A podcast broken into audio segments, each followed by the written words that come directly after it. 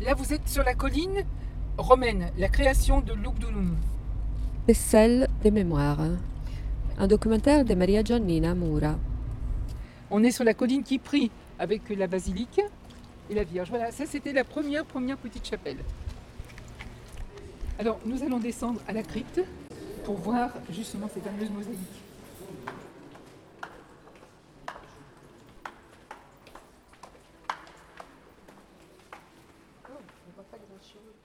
Notre-Dame de Loreto. Loreto in Italia. Germaine de la Rossa. Alors, on fait le pèlerinage des Italiens au mois d'octobre. On fait le chapelet, la messe. Après, on descend ici à la crypte. On vient faire des prières à Notre-Dame de Lorette et on remonte. Là, donc, vous avez toutes les, vous voyez, toutes les mosaïques. Et puis, on va monter dans la grande église qui est entièrement faite de mosaïques, réalisée par les frioulants et restaurée par les frioulants. Donc là, vous avez les mosaïques de, de pierre et de marbre, et là, vous avez les mosaïques avec les tesselles de Venise. Vous voyez tout ce qui est or.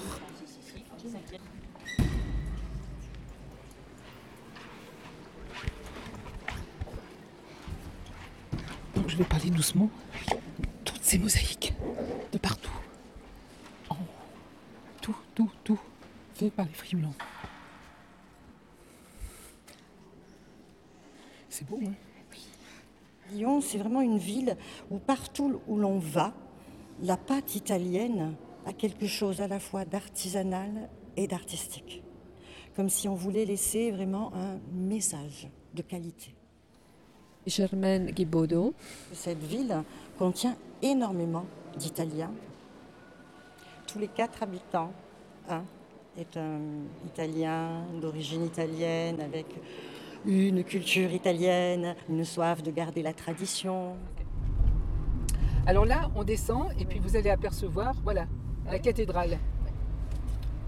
Ici, dans ce qu'on appelle le Vieux Lyon, vous avez Saint-Paul, Saint-Jean et Saint-Georges. Alors là, je vais vous emmener dans le quartier Saint-Georges, où il y avait les familles italiennes, des gens, des travailleurs euh, de tous les jours, voilà, qui habitaient là. Ce sont les, premiers, les premières migrations là-bas.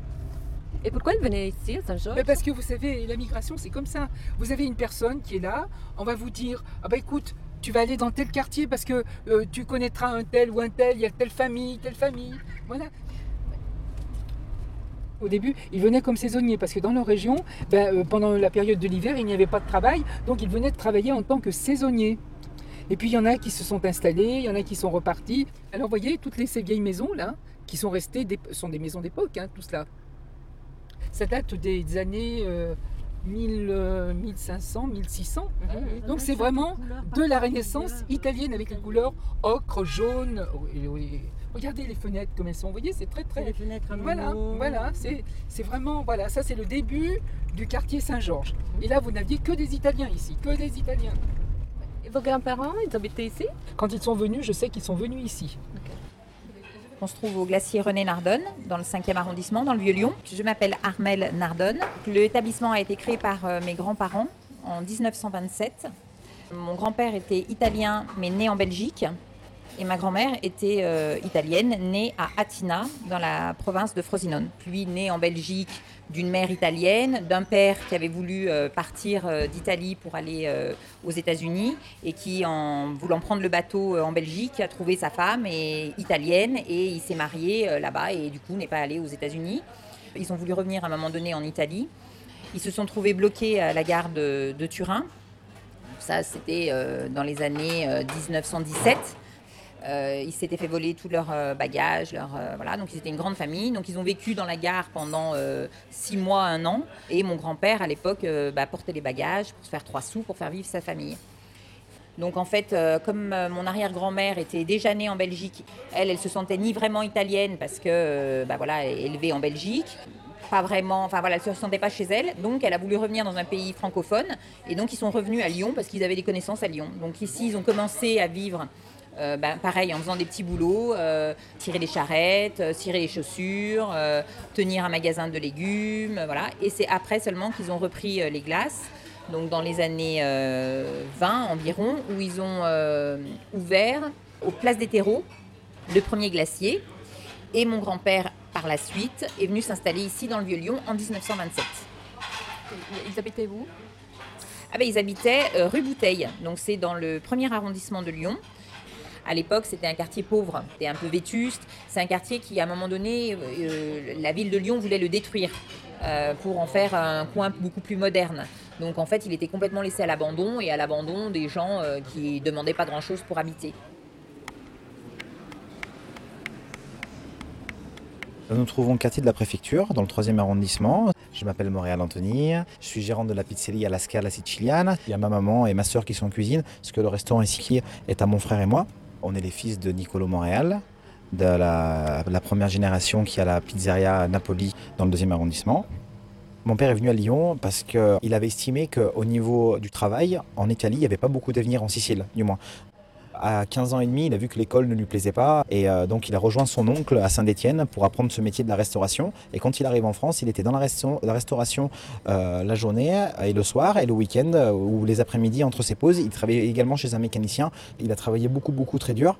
Et puis après, il y a mes grands-parents et ses frères qui l'ont rejoint pour faire le restaurant où il y a encore ma grand-mère et mon grand-père qui travaillaient avec eux.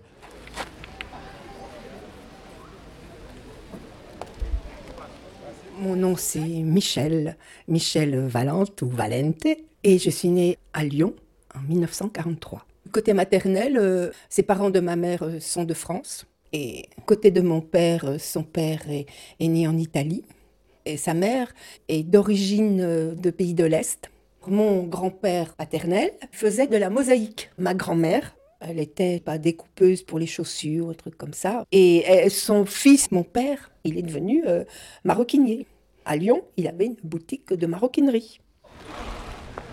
Je suis Paolo Alberto Valenti. Je suis euh, arrivé à Lyon en 95 pour euh, l'expérience de la nouvelle télévision européenne Euronews. Je suis producer, journaliste de, cette télévision depuis cette époque. Je suis arrivé en France avec la confiance de tous les Italiens qui aiment euh, pays. J'ai trouvé une ambiance euh, magnifique. Il faut dire vraiment que Lyon a ouvert les bras vers moi. Quand je suis débarqué là, je ne savais pas qu'il y avait tellement d'Italiens qui, dans le temps, dans les années, se sont installés ici. Alors la France, pourquoi la France? En ce qui concerne euh, mes grands-parents paternels, s'ils étaient de Naples, ils s'étaient embarqués sur un bateau qui arrivait à Marseille et de Marseille, il y avait un autre bateau qui devait les emmener en Amérique. Donc euh, quand ils sont arrivés à Marseille, apparemment, il y a eu un problème avec le bateau et ils n'ont pas pu partir en Amérique. Alors ils ont dû rester à Marseille, je pense, un certain temps. Et après, vous savez, toujours avec les connaissances des gens. Par exemple, moi je vous connais, vous me dites j'habite à Lyon ou j'habite dans les environs de Lyon, vous viens me rejoindre. Voilà, c'était comme ça. C'était comme ça. Vous, vous êtes euh, né à Lyon, vous, Oui. vous avez toujours habité Oui, à Lyon. j'ai toujours habité à Lyon. Mais euh, vous aviez des liens avec vos familles d'origine en Italie? Ah, mais à l'époque, vous savez, il n'y avait pas le téléphone, il n'y avait pas les moyens de transport, et puis il n'y avait pas les moyens financiers, tout simplement. hein. C'était très difficile. Mon père n'a pu retourner dans sa ville de Naples 50 ans après sa naissance. Et il a retrouvé des cousins par chance, en fait par chance, parce qu'il ne savait même pas euh, qu'il avait encore des cousins là-bas. Mais parce que lui, il est venu ici avec, euh, Avec ses parents, oui. voilà, Ouais, ouais. ouais. Donc, il avait quel âge, euh, votre père, quand il est arrivé Il avait 8 ans. C'est dans mon équipe C'est dans mon équipe, Paul Quant à ma grand-mère maternelle, c'est autre chose. Mon grand-père est parti cinq fois en Amérique. Il est revenu. Et puis après, des gens du village ont dit Oh, mais il y a du travail à Lyon, il faut venir à Lyon. Donc mon grand-père est venu à Lyon et il a travaillé dans les chemins de fer.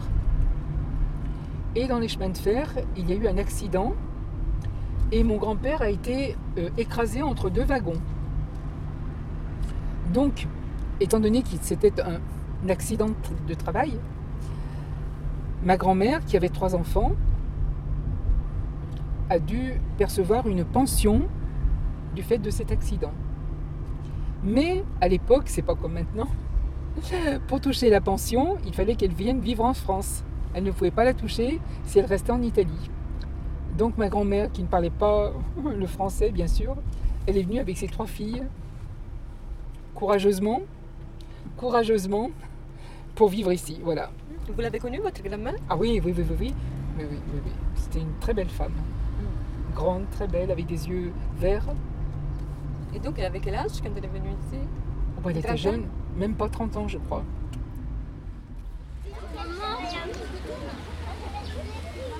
J'ai aucun souvenir de mon père.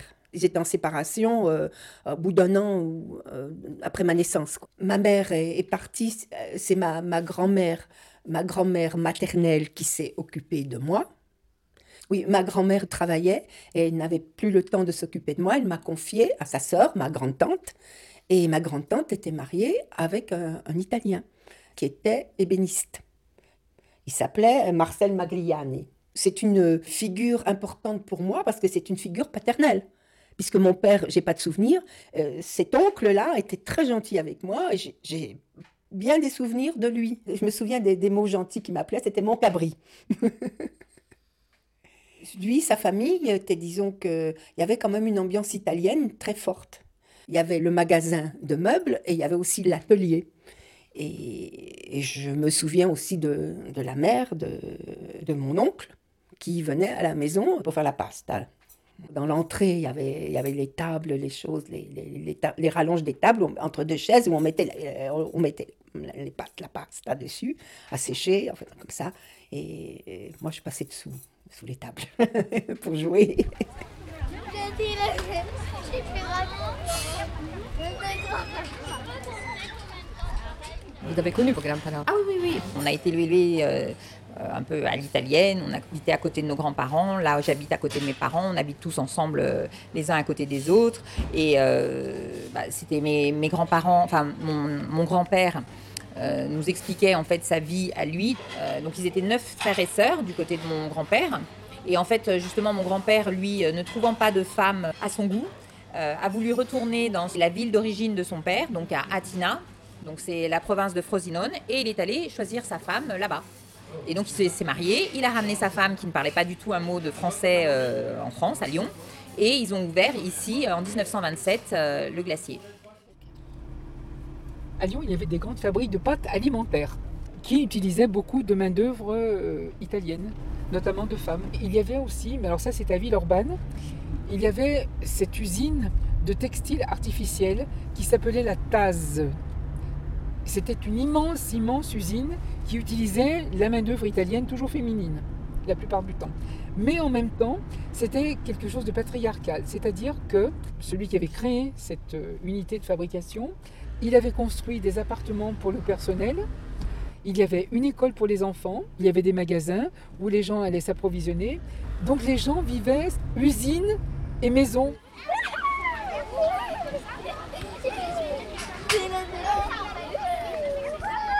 Mon oncle, c'était l'oncle Marcel, ça doit être Marcello. Il a dû fuir l'Italie, quoi.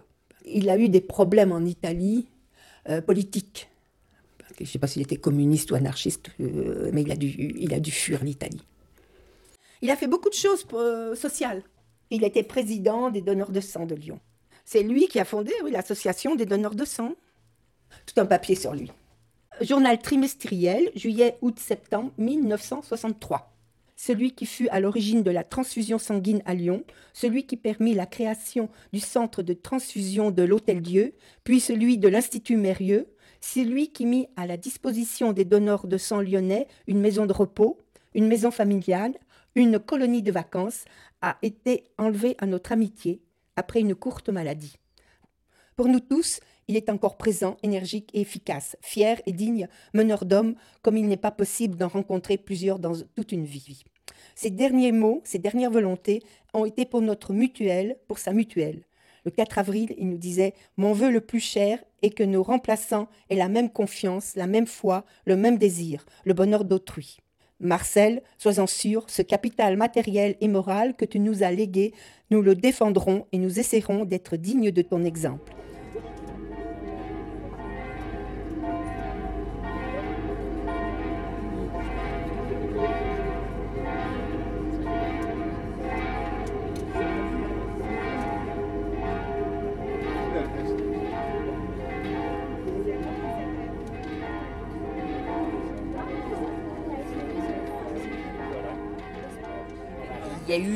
Il y a eu une invasion d'abord romaine, parce qu'on a énormément de vestiges romains euh, euh, à Lyon, et beaucoup d'églises, la basilique de Fourvière. euh, euh, il y a une grande influence comme ça religieuse en fait.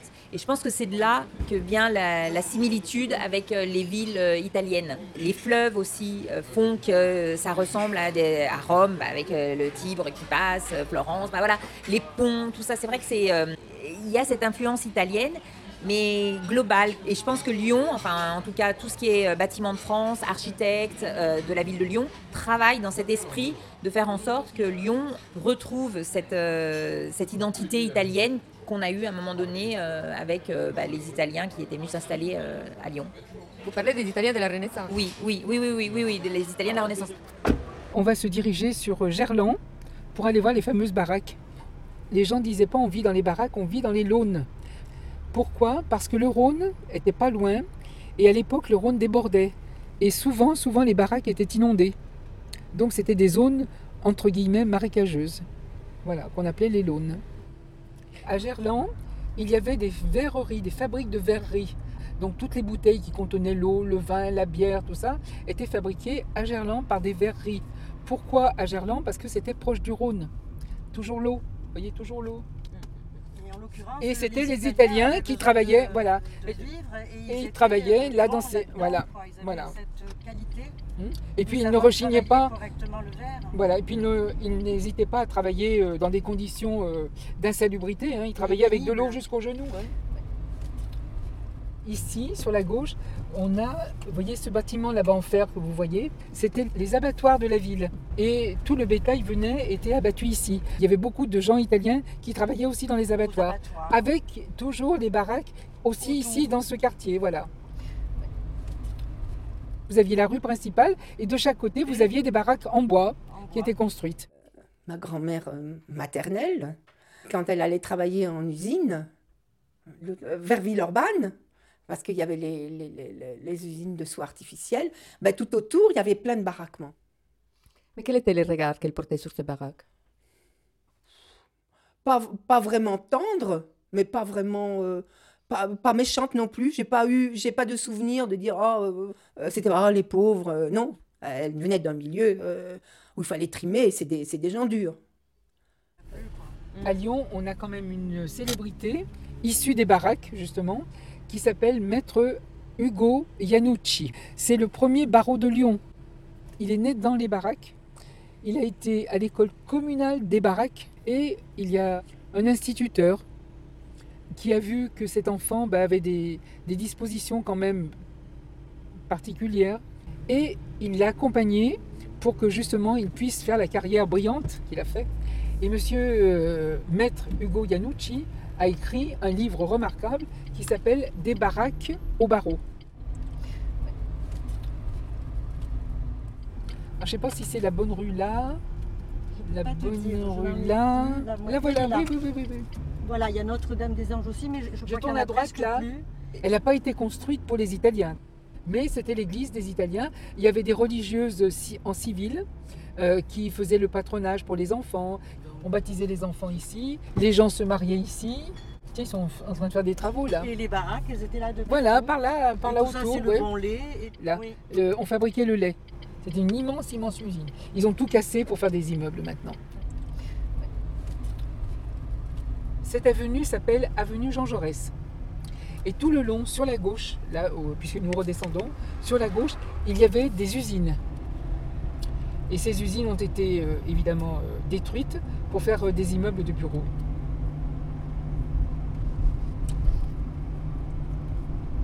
C'est devenu un quartier très neuf.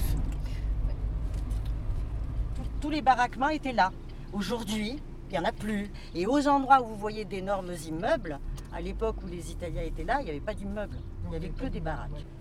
C'était des quartiers excentrés pour pas montrer à la population euh, qu'il y avait euh, bah, des, zones, euh, des zones de non-droit quelque part. Quoi, voilà.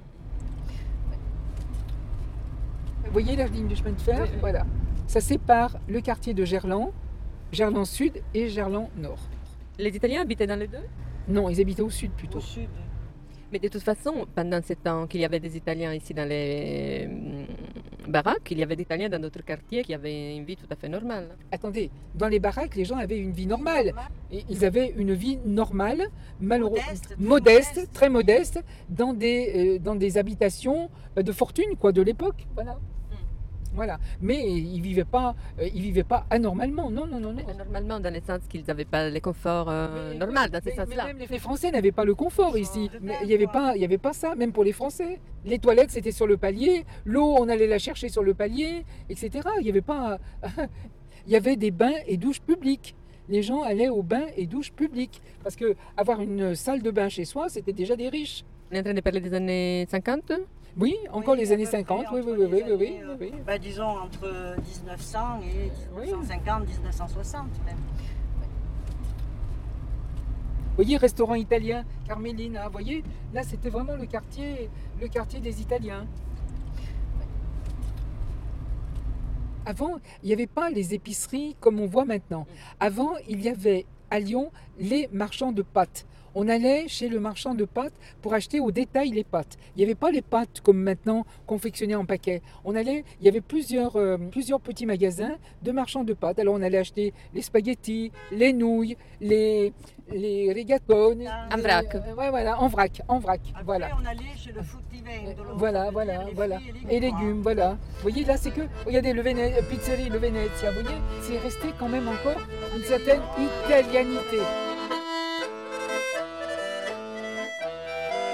Thank you.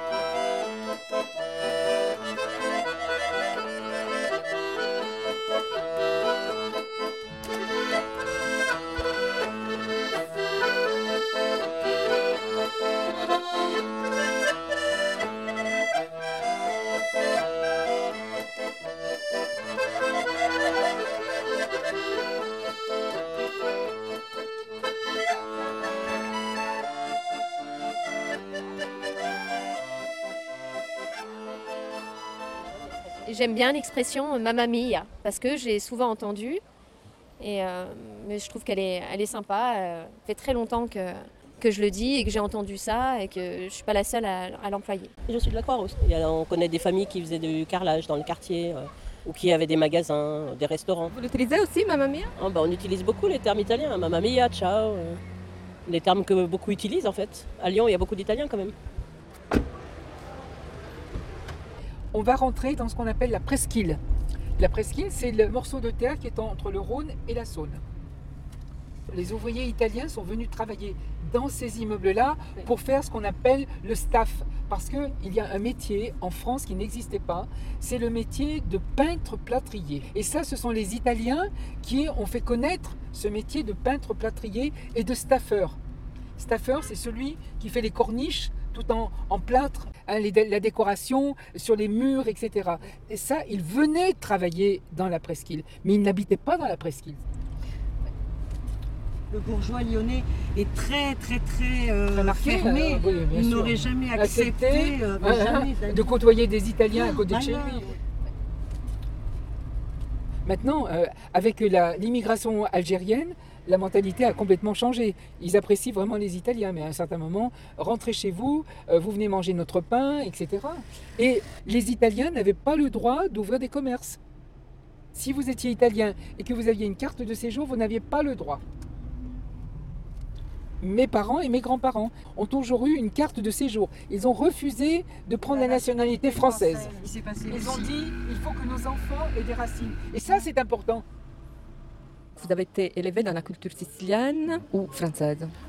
On va dire, euh, française avec l'école, sicilienne en famille. Donc aujourd'hui, euh, moi je suis nationalité italienne, parce que mon père à ma naissance m'a donné, la nationa- la nationalité italienne. Donc j'ai double nationalité parce que je suis né en France. Mais euh, aujourd'hui, euh, je me sens plus italien que français. Il y a une force qui a été amenée à travers tous ces efforts de partir pour, pour créer notre histoire, dans le travail, dans la famille. Donc aujourd'hui, par rapport à mes origines, je me sens plus fier d'être d'être italien parce que sûrement je suis né, je suis né au milieu d'une famille italienne qui fait tout pour leurs enfants et voilà. Moi, je me considère comme euh, française. Alors, c'est sûr que euh, j'ai toujours de la famille en Italie. euh, je vais régulièrement la voir. Euh, j'ai été mariée avec un sarde, donc euh, voilà, mes enfants donc, euh, ont la double nationalité, ils vont régulièrement en Sardaigne dans, dans leur, dans leur famille. On va voir aussi notre famille donc, qui est toujours à Atina. Voilà. Après, c'est vrai que moi, l'italien, je le comprends, mais je ne l'ai pas suffisamment pratiqué pour le parler. Quand j'étais plus petite, je le parlais parce que je le parlais avec mes grands-parents. Mon père parle couramment le français. Il est né à Lyon, il est âgé, hein, il est né en 1929. Il savait parler l'italien, enfin, il sait toujours parler l'italien, mon père. Mais c'est vrai que chez eux, ils parlaient forcément le français. Parce que, euh, bah, parce qu'à l'époque, euh, pour s'intégrer, il fallait parler euh, le français. voilà, donc ils faisaient l'effort de parler français. Mon grand-père, comme il était né en Belgique, il parlait couramment le français. Donc il n'avait pas de barrière de langue. Ma grand-mère, elle, par contre, née en Italie, oui, elle, a toujours eu toute sa vie un accent italien. Moi, j'ai été élevée vraiment dans un milieu italien. D'abord, déjà d'une part, italien. Donc mes parents avaient des amis italiens, pas particulièrement des amis français. Vos amis, elles étaient d'origine italienne D'origine italienne Ah, aussi? toutes oui, oui. d'origine italienne oui, la plupart, oui, la plupart. Mais on parlait le français, puisqu'on allait à l'école euh, en français, évidemment. Bon, moi, quand j'ai fait mes études, tout ça, j'étais avec des Français, évidemment. À l'époque, il y avait beaucoup de Français, pas d'Italiens. Alors, évidemment, avec le nom que j'avais, ça, ça faisait une connotation. Mais enfin, j'ai pas, j'ai pas été victime de d'agression verbale ou autre. Non, non, non, jamais, jamais, jamais, jamais, jamais. Mais par contre, dans, dans le travail, eh bien, il faut toujours se surpasser pour montrer que ben, on est au-dessus des autres, quoi. Sinon, sinon, on n'est pas apprécié. Voilà. En tant que femme ou en tant qu'italienne? En tant que femme et en tant qu'italienne aussi. C'est après, avec le recul, en tant qu'adulte, que j'ai senti certaines choses. On, on sentait la marque, la différence entre euh, les Lyonnais et les Italiens. Pas négatif, c'était pas, c'était une constatation quoi. J'ai, moi, j'ai pas senti de, choses euh, méchantes, mais bon, euh, c'était bon, c'était tout- Il y avait quand même peut-être une, une forme de- de- d'envie parce que euh, ils ont réussi à, à sortir de leur milieu. Il y avait quand même un, un truc social. Ils étaient devenus commerçants. Ils ne sont pas restés simples ouvriers. Pas jalousie, mais une envie, quoi. Je sais pas. euh, Les, les, les, les Rital qui avaient fait leur, euh, qui avaient fait leur chemin et qui étaient comme les Lyonnais, finalement.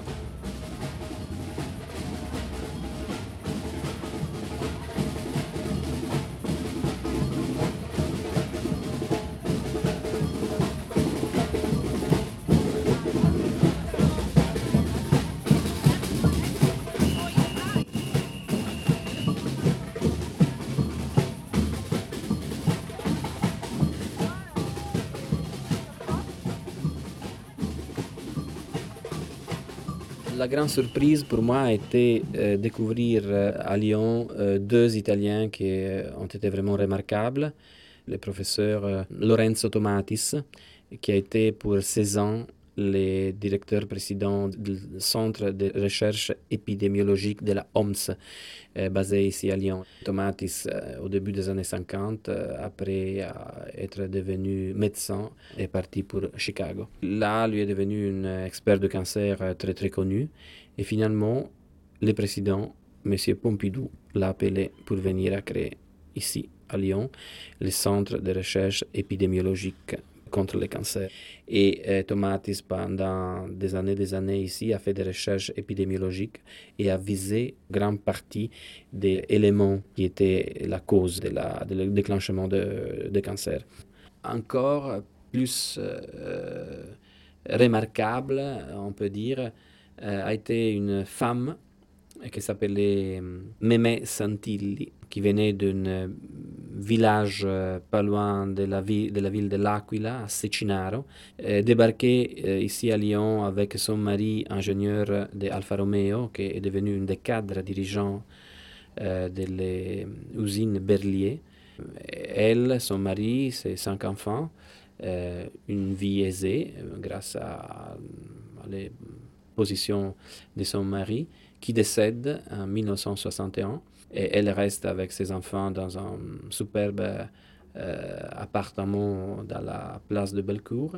Elle ouvre les portes de son appartement aux orphelins, aux handicapés, à tous les jeunes euh, en, grande difficulté, quand la France ne faisait pas encore grand-chose.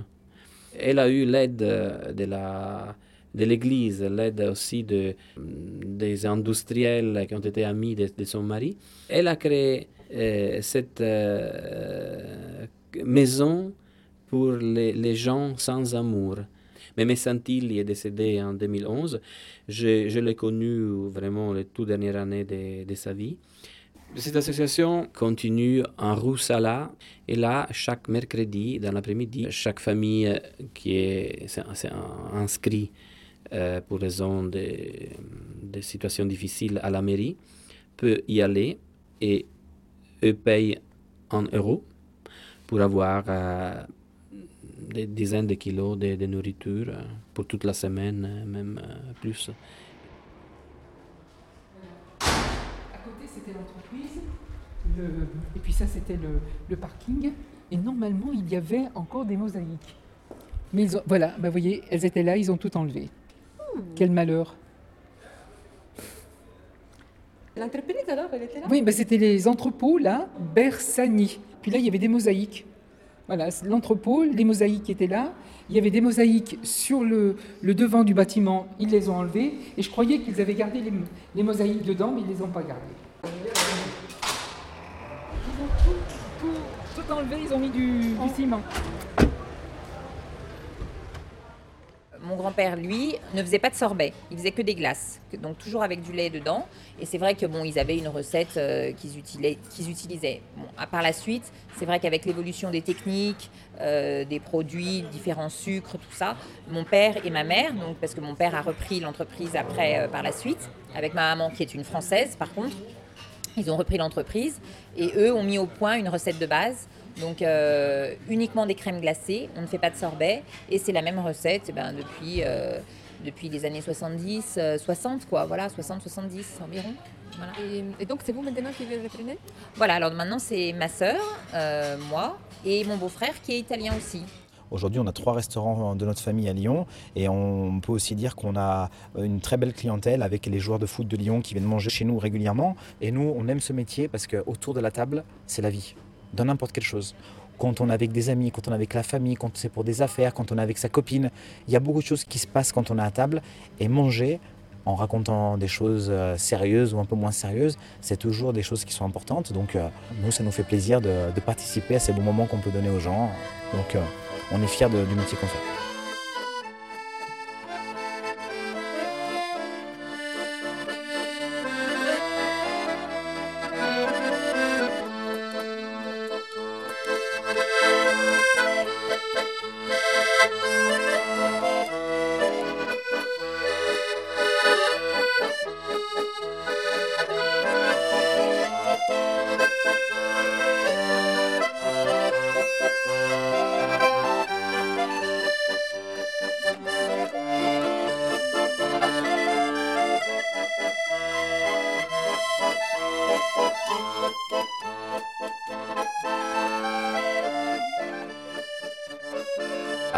Guerre et après la guerre, il y avait des quartiers comme la Croix-Rousse, Gerland ou encore Villeurbanne où il y avait euh, des bâtiments habités par euh, des Italiens qui sont venus de Sicile, de Latium, de, l'Emilia-Romagna ou de, la, de Sardaigne.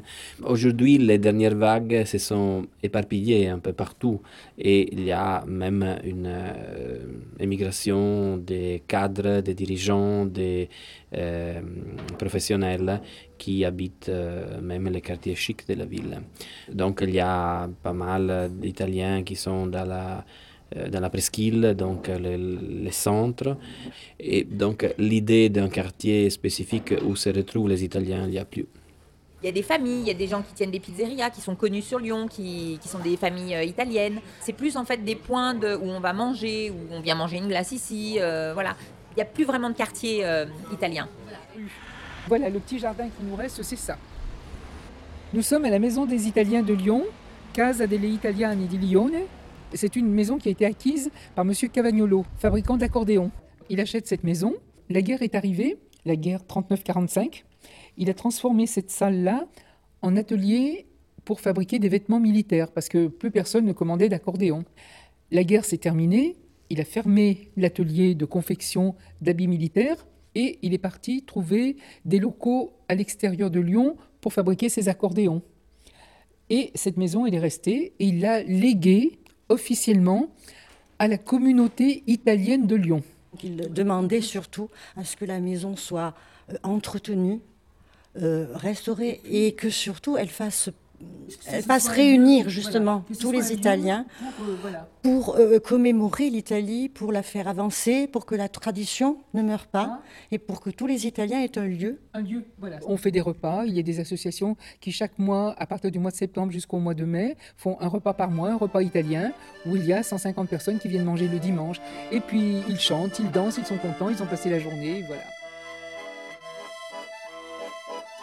On est italien dans le sang, même si aujourd'hui euh, on a appris beaucoup de choses et qu'on est aussi euh, un peu français, il ne faut pas oublier d'où on vient et euh, pour faire un mélange qui fait qu'on sera encore plus fort pour les générations à venir.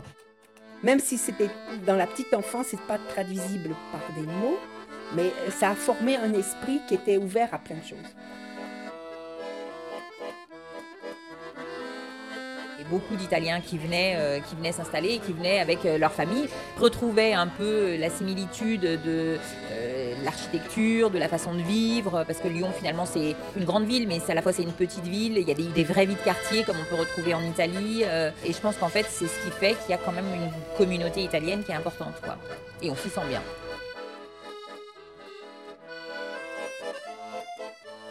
C'était Tesselle de mémoire avec Germaine de la Rossa et Germaine Guibaudot de l'association Fogolard Fourlan, Armel Nardone, Anthony Moreale, Michel Valente, Paolo Alberto Valenti et Stéphane Belchef à l'accordéon. Un documentaire de Maria Giannina Mura.